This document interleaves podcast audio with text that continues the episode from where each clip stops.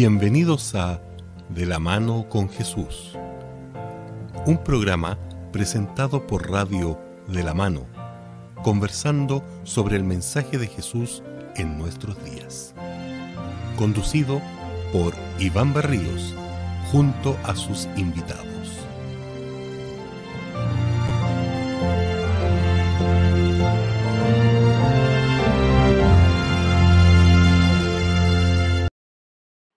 Muchachos. Gracias por lo de muchachos. Hola. Tan gusto de verlos. Eh, buena, Huguito. Bien, Hugo. Volvió, regresó. Dijo pródigo. Aquí estoy. No, ¿Me echaron Gracias. mucho de menos? Sí. Por supuesto. O- oye, sí. No podemos decir algo de lo contrario. Todo lo te echamos de menos. Estamos acostumbrados ya. po. Gracias, Hugo, estar con nosotros. Tus aportes son very important. Sí. Fue, un, un viaje relámpago que tuve que hacer la semana pasada. Y justamente viajé el martes de madrugada. Y el lunes tenía que dejar listas varias cosas, por eso no alcancé. Ya, No, sí está bien. Y ahora que nos encierran, no podemos. Es que hay que sacar permisos especiales. Claro. Bueno, pero estamos aquí y te damos las gracias a ti, Hugo, y a ti, Nivaldo, por el esfuerzo y Muy bien. queremos saludar a cada uno de los que ya se están conectando y los que nos escucharán el domingo de la radio de la mano, a nuestros amigos, compañeros. Eh, el otro día me hablaban de un chico que tiene 80 años, que estaba muy desaparecido por allá por la ciudad de Osorno. Y se encontraron por ahí un teléfono y está bien el muchacho, joven aún. Así que 81 años. Aún Exactamente. joven. Muy Qué bien. bueno. Yo invito a la gente de YouTube ahí que nos escriban. Ya nuestra fiel auditora nos, que es la Delia, ¿cierto? Nos- ya nos escribió, nos mandó saluditos. Pero hay más gente conectada, así que las invito a que los invito a que nos puedan escribir ahí para saber de ustedes, y saber quiénes están. Sí, hay nuestros amigos de, de Facebook. También hay personas conectadas en Facebook, en YouTube. También vemos algunos. Y está siendo también irradiado por nuestros eh, Twitter. Y también, por supuesto, y eso aprovechemos de saludar a nuestros hermanos, y los llamamos así porque son parte de nuestra congregación, de la Iglesia Adventista de Locañas, quien también semana a semana nos acompañan, y esto también está compartido a ustedes por, por las redes sociales que pertenecen a nuestra iglesia, así que agradecemos la oportunidad que nos dan Nuestra alma de mater. usarla. Correcto, así que a todos nuestros hermanos que nos ven, ya sea en directo o en diferido, un buen abrazo. Dios está haciendo grandes cosas por nuestra iglesia y bueno, por cada uno de ustedes también, los que nos escuchan en los podcasts, también por supuesto un gran, un gran saludo. hay harto material en internet. El otro día escuché ahí un pastor que ni me acuerdo, pero interesante. Eh, pero a veces mandó más de una hora un sermón, ya me dio sueño al final, así que tuve que pararlo, pero seguía. Entonces yo que dije, este asunto va a parar aquí, descansó un segundo y tiró el- unas parábolas. O sea, yo creí que, bueno, y eran parte de la- del sermón al final, pero largo. Bonito, sí, bonito, bonito. Bueno, ellos Sí. tienen años, años de experiencia. Muy bien, vamos a ten- ¿tenemos partes especiales aquí hoy día o no? Claro, tenemos hoy día. Tenemos, tenemos. Tenemos a alguien que voy a decir el nombre y ya ustedes van a decir ya, bueno, no hay, no hay más que decir. Ya, No hay más que decir, solamente escuchar.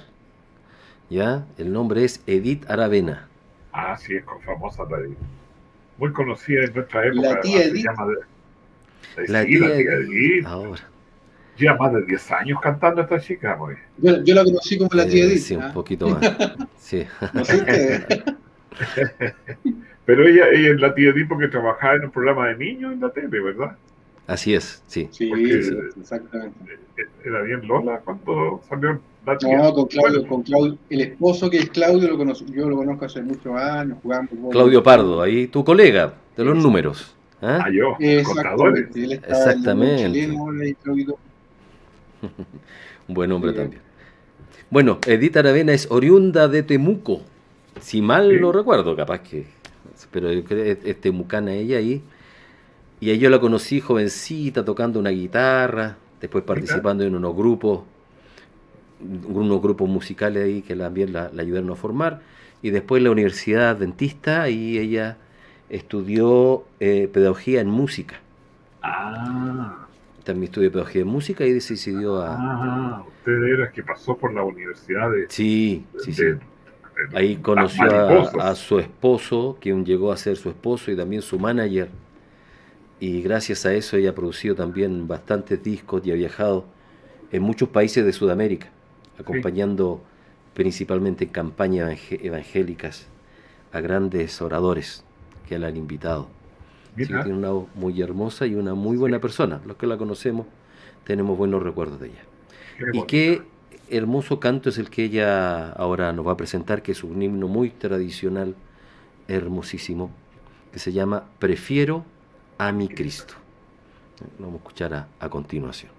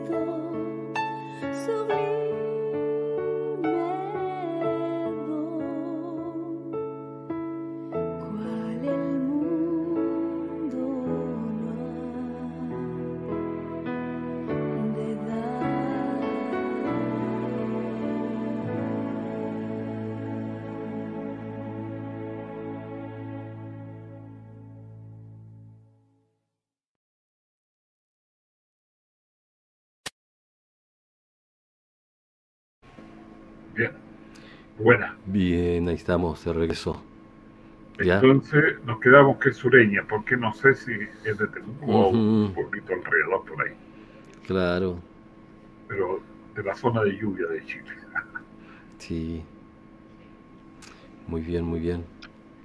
De este, de este gran himno, ah, muy antiguo, ah, de los años 30, creo que por ahí alguien escribió de un poema. Eh, muy bien, vamos a ir entonces a nuestro estudio. ¿Te parece, Iván? Seguimos en romano, ya nos queda poco, poco, Vamos. poco, poco. Vamos No, a Romano. cu- cuatro capítulos incluyendo este, ¿no? Sí. Así es. Capítulo 13 de Romanos.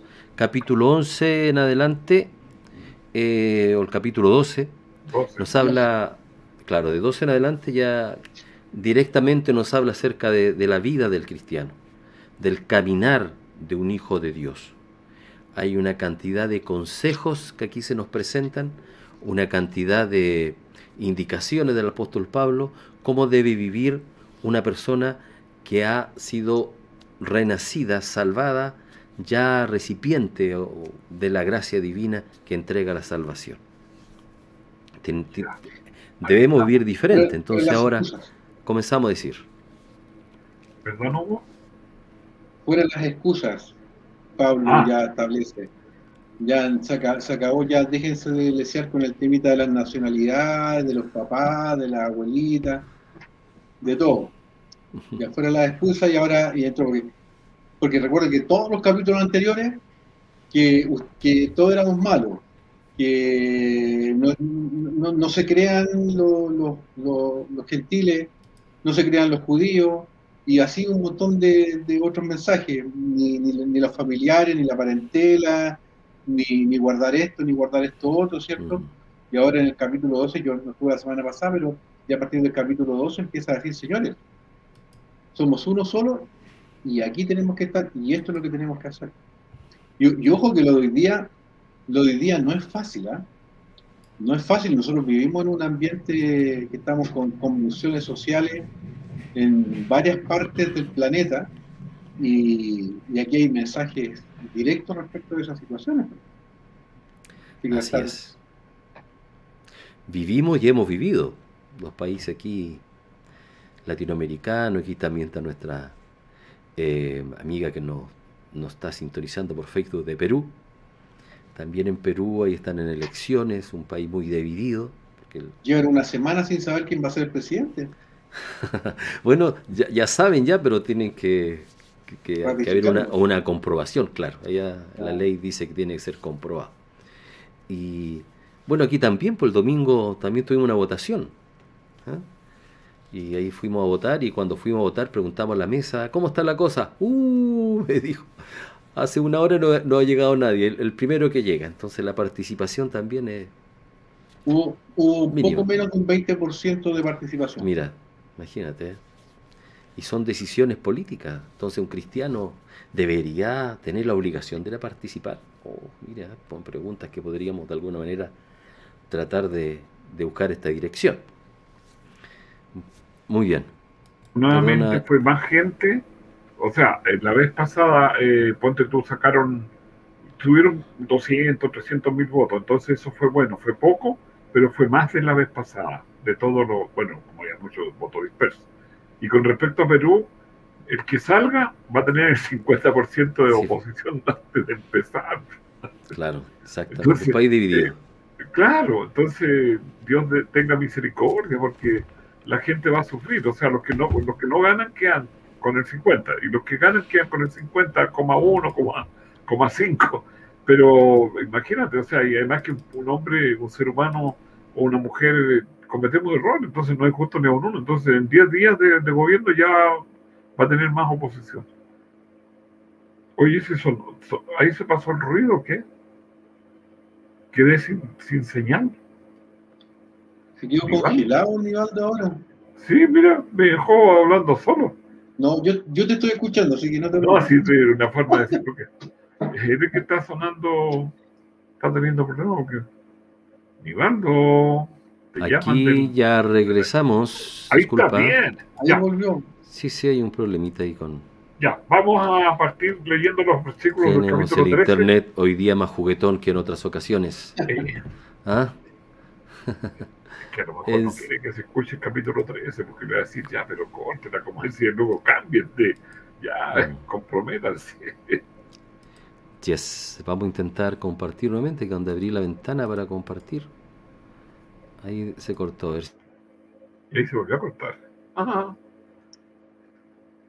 Es Nivaldo, su computador, que está con, con problemas de corte. Corte. Ahí volvió.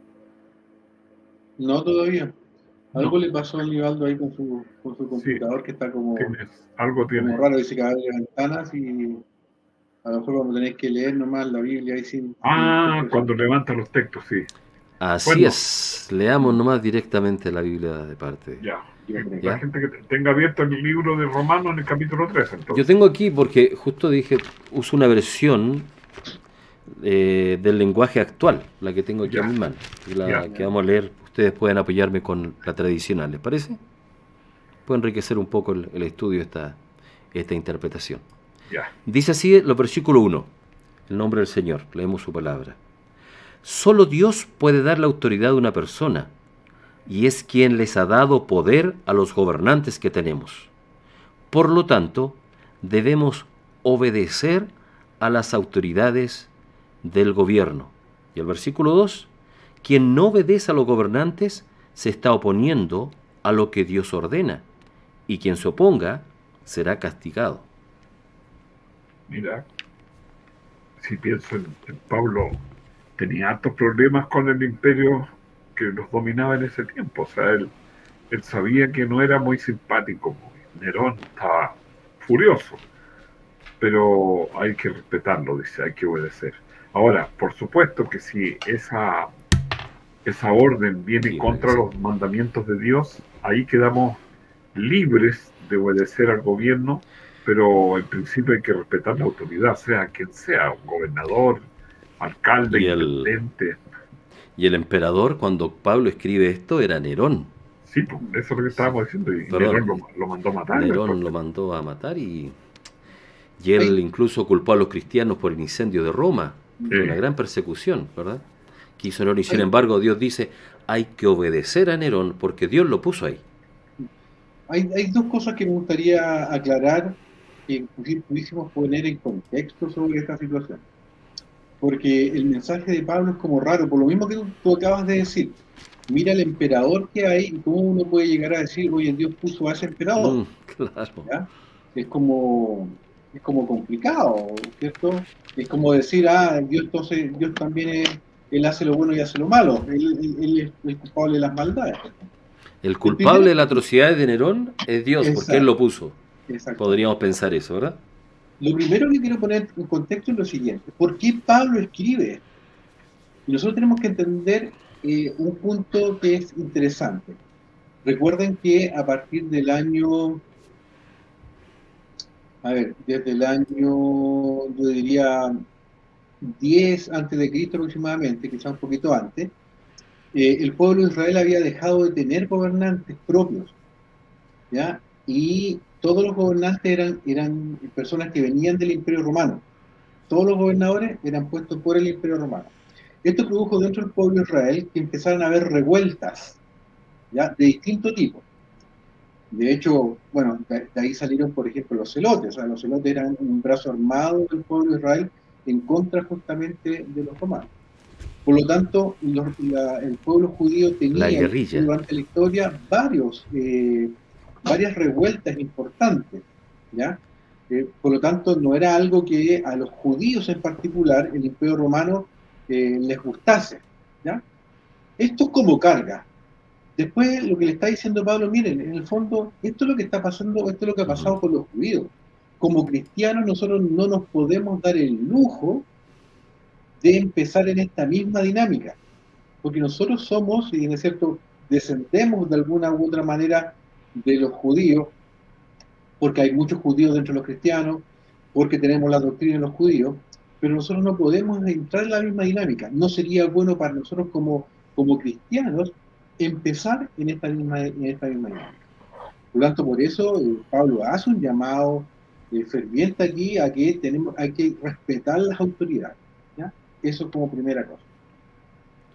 La segunda cosa, que es ya un poco más difícil de explicar, pero también que tenemos que entenderla, en la escritura antigua, cuando se escribía, a Dios se le, se le, a- eh, se le atribuía todo. ¿ya? Recordemos, la por soberanía ejemplo, de Dios. Exacto, por ejemplo, recordemos el pasaje donde dice que Dios endureció el corazón de Faraón, Mm, El buen por ejemplo. ejemplo. ¿ya? Eh, por lo tanto, lo que nosotros tenemos que entender que la escritura funcionaba de esa manera, la forma de expresarse Mm. funcionaba de esa manera. Por lo tanto, muchas cosas se le atribuyen a Dios, aunque el- lo correcto aquí no es que Dios ponga, Dios no pone a Nerón para hacer eso, sino que Dios permite que las cosas se den Mm. y también permite que él actúe como actúa, porque Dios recuerden que no, no, no nos priva de las decisiones que nosotros tenemos que nosotros tomamos. ¿ya?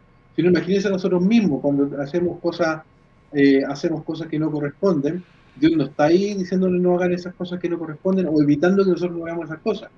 A lo que me quiero referir es que tenemos libre albedrío y por lo tanto Dios no aprueba la condición ni de los líderes, cómo se comportan, ni tampoco de nosotros. Pero por el libre albedrío tiene que dejarnos hacer lo que a nosotros nos corresponda. Eso respecto de la antigüedad. Ahora, llevarlo a nuestros tiempos, eh, Nivaldo planteó un par de interrogantes que son bien interesantes en la introducción. Una es, primero, ¿deberíamos respetar a las autoridades que tenemos hoy en día? Segundo, ¿deberíamos ser partícipes de- del tema político, por llamarlo de alguna manera? ¿Y cuál debería ser nuestra, eh, nuestra eh, forma de actuar ante esa situación? ¿Cuáles serían nuestras responsabilidades? Y ahí eh, yo creo que hay, también podemos marcar algunas diferencias, sin necesariamente meternos en un partido político.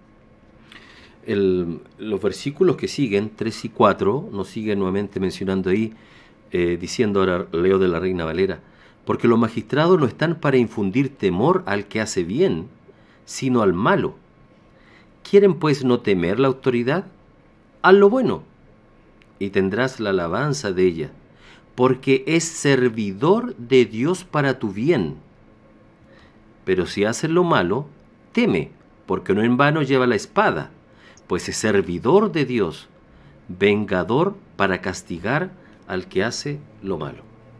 Dentro de esta soberanía que mencionaba Hugo muy bien, que Dios se da la prerrogativa de, decir yo lo puse porque Él permite, porque Él permite.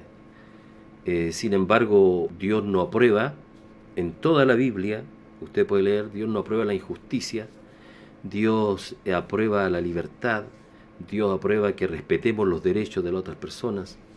Y es como cristiano también el llamado del amor, como lo vamos a ver más adelante, que la ley se puede traducir solamente en una sola palabra, en el amor, que él también lo expresa más adelante. Pero dice aquí que los gobiernos son eh, siervos, y la palabra que usa ahí, vamos a cortarla ya, ahí van un ratito. La palabra que usa ahí es ministro que, y es la misma que se usa para cuando habla de los, de los apóstoles, de la persona que está liderando una iglesia. Y dice que el gobierno es ministro de Dios. Es decir, Dios la usa para mantener la paz necesaria, en este caso para que se comparta la palabra de Dios. Es lo, es lo que dice ahí. Entonces, es servidor de Dios para tu bien. Yo siempre aquí recuerdo y, conecto esto con cuando Jesús pide una moneda. ¿Recuerdan ese episodio? Sí, sí. Claro, ¿verdad? Pide una moneda y dice, bueno, y siempre digo, ¿por qué pidió una moneda? Yo creo por dos razones. Una, porque quería presentar esa parábola y segunda, porque no tenía ni una moneda, Jesús tampoco. Pero, y ahí pidió una moneda y dijo, ¿quién está aquí? El César. Dar al César lo que es del César. Pero dar a Dios lo que es de Dios. Aquí este texto tampoco nos, dice Pablo que nuestra obediencia debe ser total, sino tal como lo dice Hechos también en, varias ocasiones que había que obedecer a Dios antes que a los hombres. Pedro también lo, lo repite, ¿verdad? En circunstancias en que él tuvo que tomar una decisión. Entonces, pero mientras nuestras eh, autoridades quienes están ahí puestas, porque Dios lo permite, porque dentro del, del plan que tiene Dios para salvar al mundo, que es el plan general, está ese lugar para que estén esas autoridades. Y dice, no, ustedes deben obedecer, ustedes deben ser eh, ciudadanos de la paz. Y bien, porque si buscamos este texto con todos los otros textos que nos, nos dicen en cuanto a cómo ser nuestro comportamiento social, llegamos a la conclusión que quienes deben ser los mejores ciudadanos de tu pasaje, de tu comuna, de tu población, de tu ciudad, tiene que ser ahí el pueblo cristiano.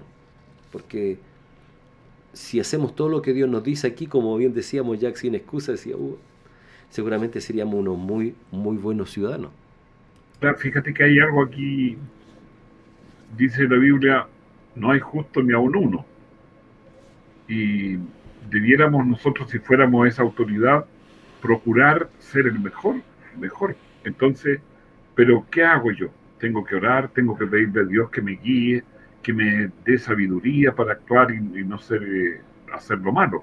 Ahora, veíamos a Nerón como un ejemplo de lo contrario, porque ese hombre no oraba, ese hombre no confiaba en Dios, no tenía Dios ni ley. Entonces, por esas fallas, por esos errores, llevaron a que cometiera tantas eh, maldades en su cargo. Entonces, por el contrario, si ustedes tienen un gobernador, un alcalde que es cristiano, yo creo que lo primero que va a hacer llegar a su oficina a orar, a ponerle el día y Señor, mira, tengo esta carpeta llena de problemas, ayúdame. Es distinta la actitud, o sea, tú es que decías, si tenemos cristianos deberíamos ser los mejores. Eh, ya sea un profesor, ya sea un director de colegio, o sea un jefe más arriba, o sea, o llegue al presidente de la República. La otra vez tú recordabas como cuando en Estados Unidos habían ocurrido esos atentados contra las Torres Gemelas y Dios dónde estaba. Bueno, pero esa gente pidió que Dios estuviera presente en sus vidas esa mañana. Entonces, ahí es donde estamos con el tema. Ahora, indudablemente que es difícil, hay que honrar, respetar, mientras eh, no se vaya en contra de los principios de Dios. Pero, como decía, no hay justo ni a un uno. Entonces, eh, nunca la autoridad nos va a dejar conforme, porque si él dice voy a hacer una población, ah, yo quería otra casa, no, yo quería que lo hiciera ya, yo quería que fueran departamentos, no casa. Entonces, eh, nunca quedamos conformes, pero sí tenemos que orar y que si yo soy autoridad tengo que poner mi, mi cargo al servicio del Señor para que me guíe y para hacer el bien a los demás. Porque cada cargo, como decías tú, un juez está para hacer el bien, no para hacer daño. Hay, Eso. hay un pro- hay una problemática con respecto al tema de la autoridad. Eh, y de hecho, recuerden que Dios en el pueblo de Israel no quería poner reyes, originalmente. No, Era, no. era una teocracia directamente eh, Dirigida. por Dios. Sin embargo, el pueblo insistió, insistió en poder tener reyes. Y Dios se Como demás. advirtió. Y Dios se los advirtió, le dijo, ustedes van a tener reyes y vean las naciones vecinas. Los reyes se enseñorean de sus Correcto. súbditos. Y de hecho, así ocurrió. Así ocurrió en el. Lamentablemente, en el también. Eh, desde el primer rey, desde el mismo Saúl. Saúl. Claro, por eso que, eh, que es complejo el tema de, de- de la participación política, porque eh, uno puede tener las- todas las mejores intenciones. De partida, yo sé que gobernar es muy difícil, porque gobernar, ¿cómo dejas tranquilos a todos? Es imposible poder dejar a todos con, con- con- eso. Y lo, otro es que empieza a haber mucha corrupción incluso a veces no es ni siquiera directa. Permítanme un, un puro ejemplo. Cuando alguien sale, por ejemplo, en una comuna, cualquiera, sale elegido eh, alcalde o concejal, eh, empieza a tener la relación de las otras personas con él, empiezan a cambiar. Por ejemplo, antes él iba a, la panadería y compraba su pan y pagaba. Pero cuando él empezó a tener esa autoridad, le empezaron a decir, no, no se preocupe, por favor, usted el alcalde, ¿cómo, cómo estar pagando? Llévelo. Y el de la fruta, lo mismo, y el de la carnicería, lo mismo. Y así sucesivamente, cuando iban a comprar un- un- un- una mesa o qué sé yo, no, por favor, ¿cómo se le ocurre? a usted ahí lo mejor. Entonces ya empieza a haber ese, ese tipo de cosas que si bien es cierto, no son malas porque no hay nada, nada malo por medio, pero empiezan a generar dentro de la persona que está en poder ya un aire de, de superioridad por, eh, por encima de los demás, dado por los demás, ni siquiera a lo mejor por él.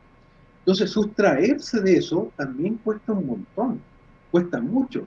Desde el momento que tú tienes el poder de tomar decisiones, por ejemplo, y que el día de mañana ya no puedes tomar esas decisiones, también te pasa algo dentro tuyo.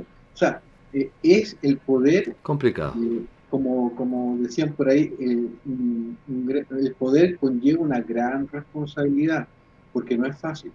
Por eso que, que a nosotros decía se el nos- tío a su sobrino. llaman, se nos incentiva a no participar derechamente en, en- en temas políticos, porque por- Ahora- por- por- puede haber una visión cristiana interesante, buena, pero también se corre un riesgo.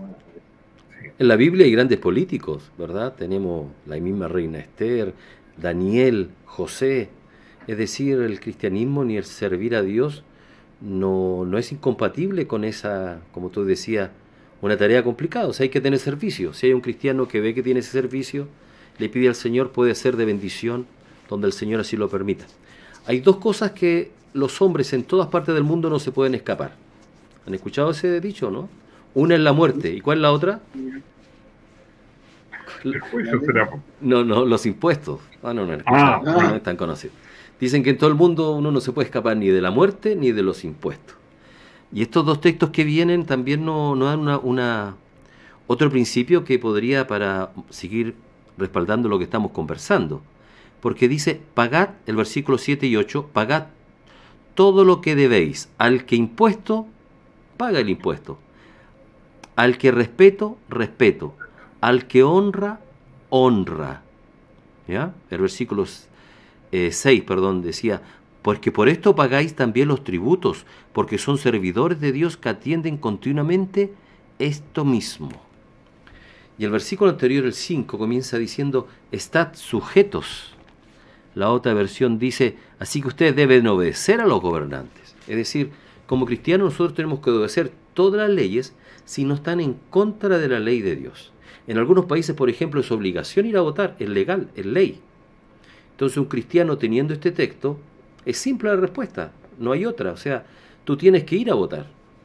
Y alguien puede decir, bueno, es que yo no, no tengo candidato, bueno, ahí tú puedes dejarlo en blanco, pero tienes que ir cuando es una obligación. Nulo. Nulo, ¿verdad? Porque también es una decisión. Alguien dice por ahí, es que para mí yo no me meto en política. Y yo le digo, bueno, esa es tu política, no meterte en política, pero tú ya tienes un, tú tienes ya una manera de, una posición. Tú tienes una posición. Entonces ya la Biblia que nos dice, si es una obligación, como en algunos países, y en algún tiempo fue también en nuestro país, creo que se está ahí pensando, alguien Sí, escuché Están- por ahí nuevamente como- hacerla, ¿verdad? están Mm. propuestas, están Claro. estudiando. Si es así, nosotros tenemos que ir, aquí está el escrito. Oye, Pero, Pero si, sí. si es voluntario, ya ahí ahora cada uno de nosotros va a decidir si lo va a hacer o no. ¿ya? Pero si es una ley, como un tributo, uno debe obedecer las leyes de- del país. Nosotros estamos sujetos a los impuestos y muchas veces ni sabemos. Por ejemplo, usted va a comprar un kilo de pan y en el kilo el valor ya está incluido. O sea, la boleta o den boleta o no, pero deberían eh, la panadería o el almacén o donde compre algo uno, deberían darle la boleta o deberían ellos pagar un impuesto por lo que por la compra que hicimos. O sea, hay, hay impuestos directos e indirectos, y luego hay eh, expertos en esa parte. Pero hay que pagar los impuestos porque la calle, la basura, el, toda la, la luz que ponen en las calles, alguien tiene que pagarla. Entonces, eh, si no, ¿cómo pagamos? Si yo no puedo pagarla, no tengo.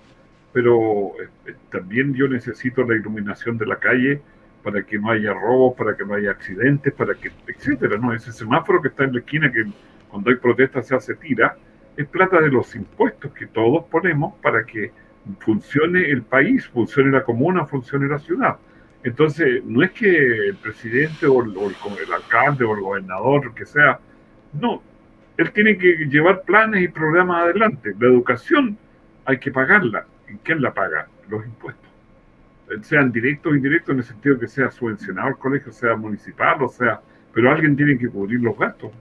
poner, eh, no sé, por la luz del agua, el, el edificio, pintarlo, traer sillas, traer profesores, eso cuesta un costo. Por mucho que no nos guste, pero si es gratuita, sí es gratuita para mí, pero en cierto modo la pagamos todo, ¿o no? Todos tenemos que cubrir. No hay nada No que debemos sea pagar entonces. Oye, ah, pero a mí, a mí me llama la atención eh, un- un- una vuelta de tuerca que le da Pablo aquí a este tema, porque ¿Ya? lo hace, lo compara con algo. Eh, eh, dice esta responsabilidad de respetar a las autoridades, respetar las leyes y todo lo demás, lo compara con algo que, es- que es interesante de, de- de apreciarlo. Dice, lo compara con el amor al prójimo. No sé si lo, si lo tienes por ahí, los versículos Sí, que sí. son del Sí, 8 sí, en lo- adelante. Del 8 adelante. Y podríamos leer el 7, ¿ah?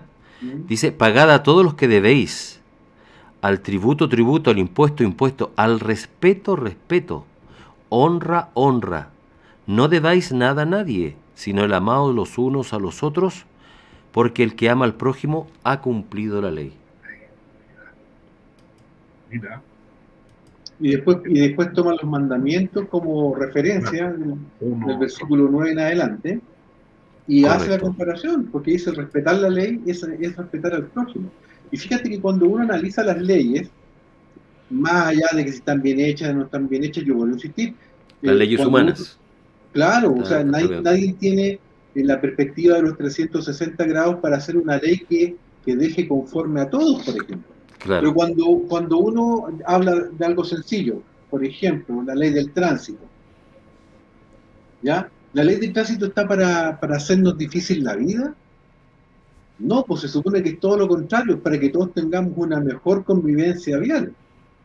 Entonces, cuando, cuando hablamos de las leyes penales, o sea, eh, eh, eh, las leyes penales cuando a uno lo condenan a, a pena perpetua por matar a alguien es para jodernos la vida. No, es justamente están para prevenir el que yo le haga daño a alguien o el que alguien me haga daño a mí. Entonces siempre tenemos que tener en perspectiva eso y por eso que Pablo toma los mandamientos de Dios, sobre todo del- los, los- los seis últimos, y los compara y dice, porque esto es amor al prójimo. O sea, aquí repite las palabras de Jesús, ¿cierto? Amarás al Señor con toda tu alma, con toda tu mente, con toda tu fuerza, y amarás a tu prójimo como a ti mismo cuando, Así cuando es. le preguntan, ¿cierto?, por, por cuál de los mandamientos es más importante. Y Jesús lo resume en estos dos. Uno, la relación que, tiene que tenemos que tener con Dios y la otra con el prójimo. Entonces, eh, cuando hablamos de la ley, y- hablamos, hablamos de amor al prójimo y no hablamos solo de esas cosas que nos dicen que no. Y aquí estoy hablando tanto de los diez mandamientos como las leyes civiles que tenemos Correcto. que regir en nuestra vida habitual. El versículo 10 resume lo que tú estabas diciendo. El amor no hace mal al prójimo, así que el cumplimiento de la ley es el, el amor. ¿ya? El amor no causa daño a nadie. Cuando amamos a los demás, estamos cumpliendo la ley. Hay una frase por ahí que me gustaría regresar un poquito atrás en el versículo 8, que dice, no le deba nada a nadie. Si eh, la única deuda que debemos tener es amarnos los unos a los otros. Oye, ya estoy ya incumpliendo esto ya. ¿cómo así? A ver, Me, me siento pecador. Porque ¿A quién no veo ver, aquí. ¿a quién no ¿ah? La Isabel te está pegando con un palito por ahí. por eso no contó. No, porque la otra vez preguntaba en una clase, decía, porque hablamos de la epístola, decía, ¿a cuánto a ustedes le ha llegado carta últimamente escrita a mano? Me decían, no, pues a nadie. Salvo, y alguien me dijo, salvo, el único que me visita el cartero es para ir a dejarme las cuentas. Ya, Entonces también estoy pensando en eso, o sea, yo pienso en mis cuentas y aquí dice, no le deba nada a nadie. Y yo soy deudor, o sea, yo creo que aquí el principio no, no, no es para eh, tratar de encontrarlo, pero al parecer el principio acá, que si uno se llega a endeudar, uno debe cumplir con los plazos. claro. Ahí está.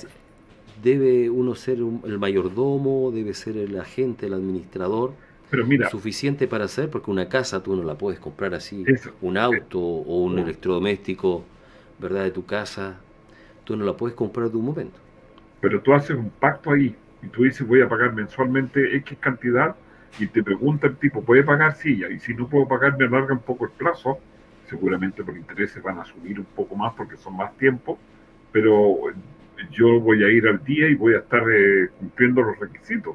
Porque, por ejemplo, el pago del dividendo lleva un seguro de incendio, lleva un seguro de, catástrofe, el, pago al día de, del dividendo de la, de la propiedad. Entonces, te das cuenta que si yo voy, es ese impacto. Ahora, como decías tú, es imposible que yo compre algo de valor al contado. Entonces, eh, no debas nada a nadie, claro, pero distinto es que yo me comprometo y después no quiero pagar. Es, ahí donde entonces diría, no, no debas a nadie nada, pero ¿cómo usted mire, se, comprometió a comprarme este refrigerador y no me pagaba ninguna letra? Ahí, ahí es donde estaríamos mal, eh, en ese sentido, como cristiano, digamos, a lo mejor. Sí, mira, yo quiero, me gustaría colgarme de un comentario de Delia que me parece bien oportuno para, para también graficar nuestra responsabilidad hoy en día, digamos. Eh, Delia dice, pero los que se postulan a diferentes cargos en el gobierno, habemos personas que no nos representan en los pensamientos del pueblo. Y sí, es cierto, pero nuestra responsabilidad es justamente ir y decir, a mí este es el que eh, nos representa, y en el caso sobre todo los cristianos, pues mira, este es el que representa o, el que más representa, por ejemplo, los valores cristianos y yo votaré por esa persona. Hasta ahí llega mi responsabilidad. Era lo que, un poco lo que conversábamos con Nerón. ¿Es Dios culpable por las atrocidades que hizo Nerón? No. Mm, Cada uno va a tener que responder ante Dios acerca de esas cosas. Mm. Pero Dios también nos puede preguntar, bueno, ¿y tú por qué votaste? ¿Tú votaste por Nerón? Entonces tú también tienes una responsabilidad al respecto de eso. Eh, los que crean que deben ir a votar, porque si hay personas que creen que no deben ir a votar, bueno, no voten, no cumplan con esta obligación. Pero nosotros como cristianos tenemos que también hacer ver eh, o, estar de esa parte. Ahora, distinto es como lo conversamos, más bien lo difícil que es cuando uno pretende eh, tomar ese cargo. Nosotros hemos visto este último tiempo justamente las disputas por, eh, por estas leyes o estas nuevas cosas que han sacado o propuestas de leyes respecto de, de, cosas que a los cristianos están lejos de, de, estar de acuerdo a lo que la Biblia nos dice. Y por lo tanto, ¿cuál es nuestra responsabilidad frente a eso? Eh, sencillamente no, no hacerlo, no participar. Alguien puede encontrar que sea válido no participar. Pero, pero también nosotros tenemos que tratar de hacer ver nuestra voz. El apóstol Pablo de los Colosenses, si no me equivoco, le escribió diciendo no solamente que uno debía respetar la autoridad, sino que tenemos que orar por ellas porque dice que Dios pone, quita rey, es decir, tenemos otra responsabilidad que independientemente de la autoridad que esté, esté cumpliendo o no con lo que Dios pide, que esté, sea la de nuestro agrado o no lo sea, nuestra disposición como cristianos es orar por ella. Esa es nuestra, no decisión, nuestra obligación, porque el apóstol Pablo aquí lo dice, ¿verdad? Oren por las personas que están ahí en autoridad, porque Dios, como lo acabamos de decir, Dios permitió que estén ahí y para que sean una bendición, para que Dios les dé esa sabiduría y puedan ahí ellos dirigir. Qué bueno que recordaste eso porque en realidad puede, la oración puede hacer cambio. Eh, pero me queda otra inquietud ahí frente a la autoridad, que eh, lamentablemente es, humana, que el tipo se comprometa con un, con un programa, con principios. Yo cuando sea alcalde voy a hacer esto, esto y aquello. Y llega a ser alcalde y toma ese acuerdo y lo vota y hace cualquier cosa y va contra los principios. Y ahí no podemos hacer nada porque cambió de actitud. Lo único que podemos hacer es no votar la próxima elección por él. Pero lamentablemente se da, ¿no? Porque hemos visto que en el Parlamento, en la Cámara de Diputados, hay personas que han entrado con una disposición para votar ciertas leyes o para rechazar ciertas leyes y después han cambiado de, de parecer dentro de la presión o dentro del momento, así bueno, la gente me eligió para esto, pero yo soy libre y soberano. Entonces ahí sí que tiene un problema mayor porque él cambió de actitud, porque la gente votó por un, por, un proyecto y dejó el, de lado el proyecto y siguió haciendo su voluntad. Y lamentablemente, como decían ustedes antes, él sigue con el libre albedrío. Entonces nosotros lo único que nos queda es no elegirnos para la próxima oportunidad. Hugo, y, Hugo y, mira, antes de seguir, ¿ah? Hugo y, mi amigo, eh, la hora está avanzando. Sí, pues. ¿Ah? Sí. El versículo 12 dice, la hora está avanzando y se acerca el La día. noche está avanzada.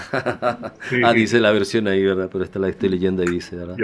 Dice, la noche eh, está avanzada. eh, mira, interesante la versión que tengo, porque esta versión no tiene versículo 13. El 12 y el 14 lo junta. Dice, ya casi llega el momento, así que dejemos de pecar, porque pecar es como vivir en la oscuridad. Hagamos el bien como es vivir en la luz. Controlemos nuestros deseos de hacer lo malo y comportémonos correctamente como si todo el tiempo anduviéramos a luz del día. No vayamos a fiestas donde haya desórdenes, ni nos emborrachemos, ni seamos vulgares, ni tengamos ninguna clase de vicios. No busquemos peleas, sino seamos celosos. Más bien, dejemos que Jesucristo nos proteja.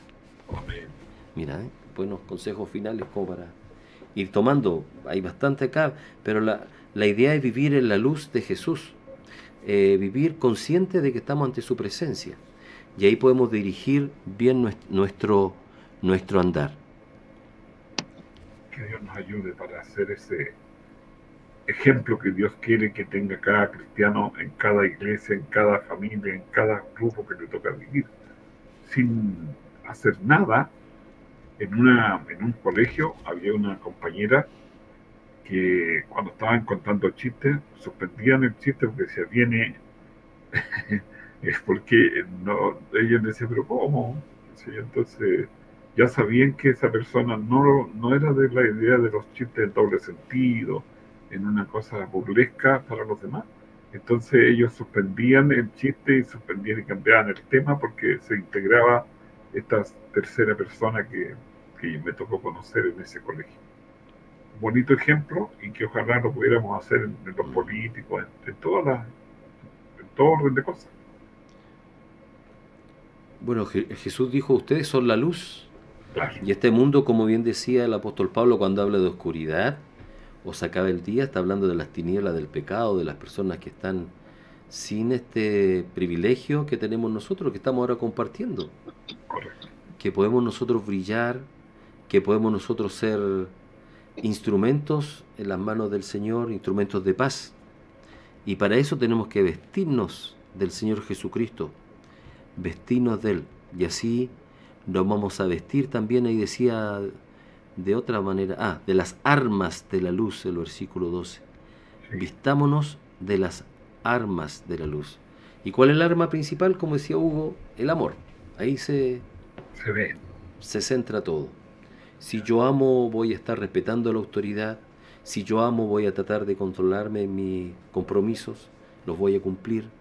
Si yo amo, voy a tener una sana manera de vivir en lo familiar, eh, como el versículo 9, la parte eh, del amor, no matarás, no hurtarás. O sea, cumpliría todos los mandamientos. Qué lindo, qué bonito. Hoy este capítulo es cortito, Sí, lo hemos terminado. Capítulo 13 habla acerca ahí de, del amor. Y ya, como decían, se nos acerca ya los, los últimos capítulos, ¿ya? Pero el Señor nos ayude para Oye. fortalecer nuestra fe, como será nuestro próximo tema la Amén. próxima semana. Eh, veamos las, las- las personas y saludemos a los, a los que Muy nos bien. han in- los que hemos A ver un poquito. Yo Comience. voy a comienza ahí a saludar.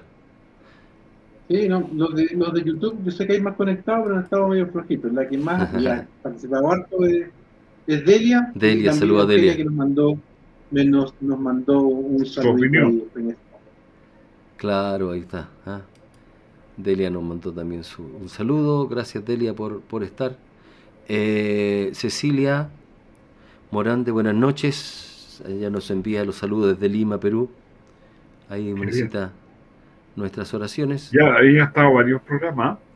Sí, sí, ya está con nosotros ahí. ¿ah? Ya. Lindo hermano, ahí dice una, una señora ahí, Susana Díaz Canales. Ah, bien.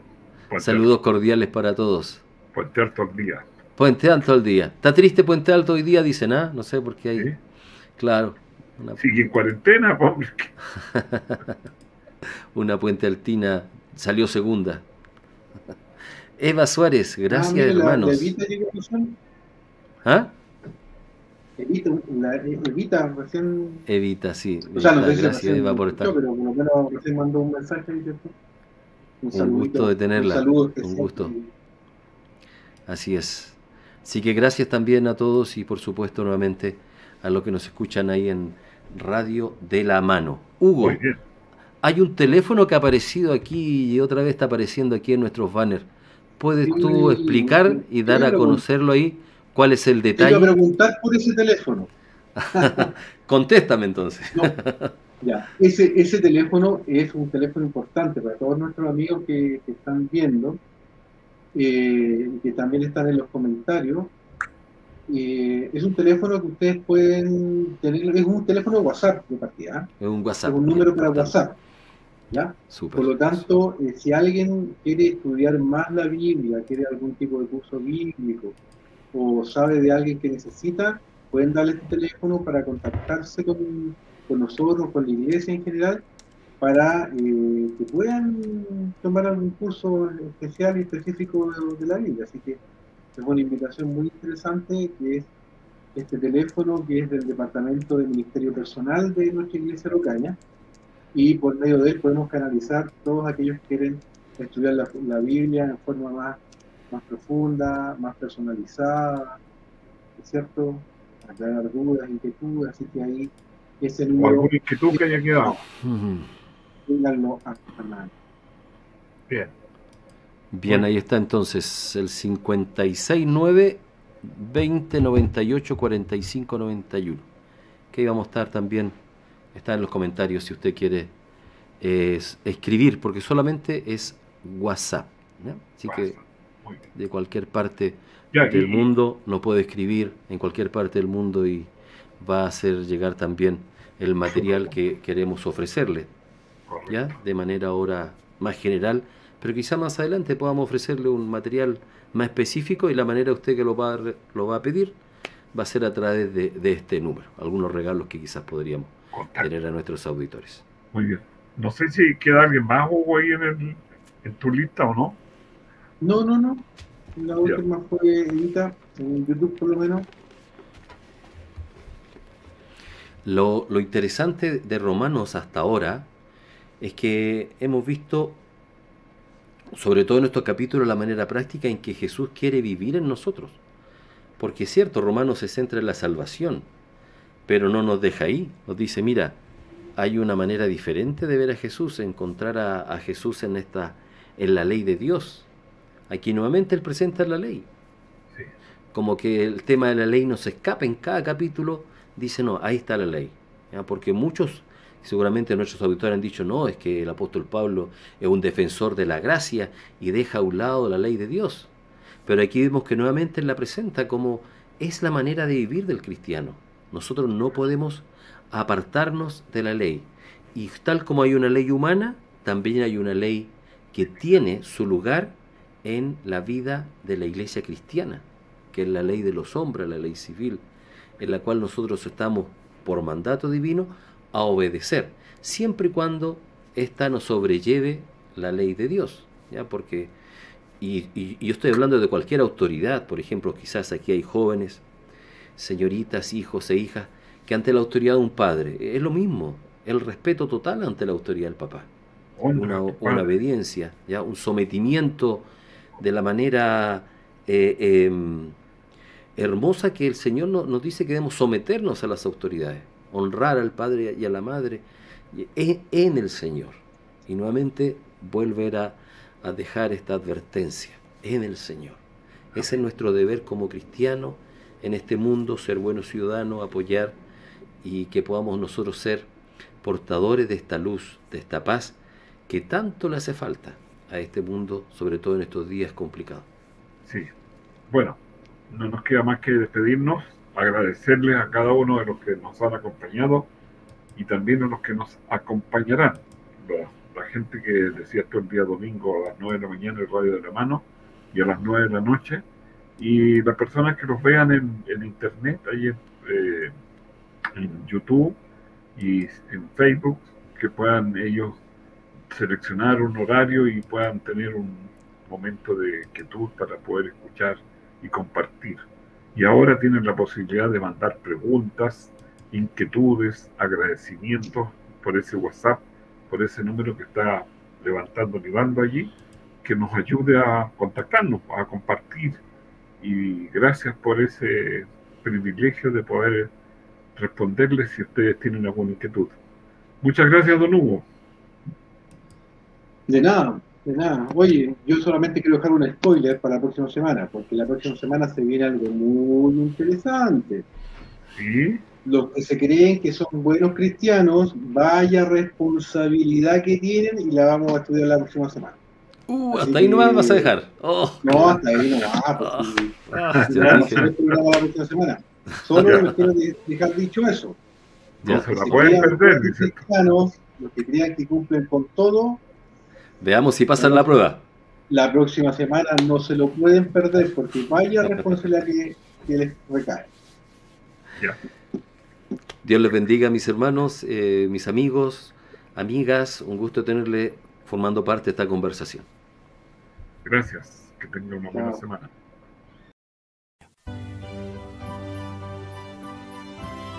Hemos llegado al final de nuestra conversación. De la mano con Jesús estará con ustedes en una próxima oportunidad.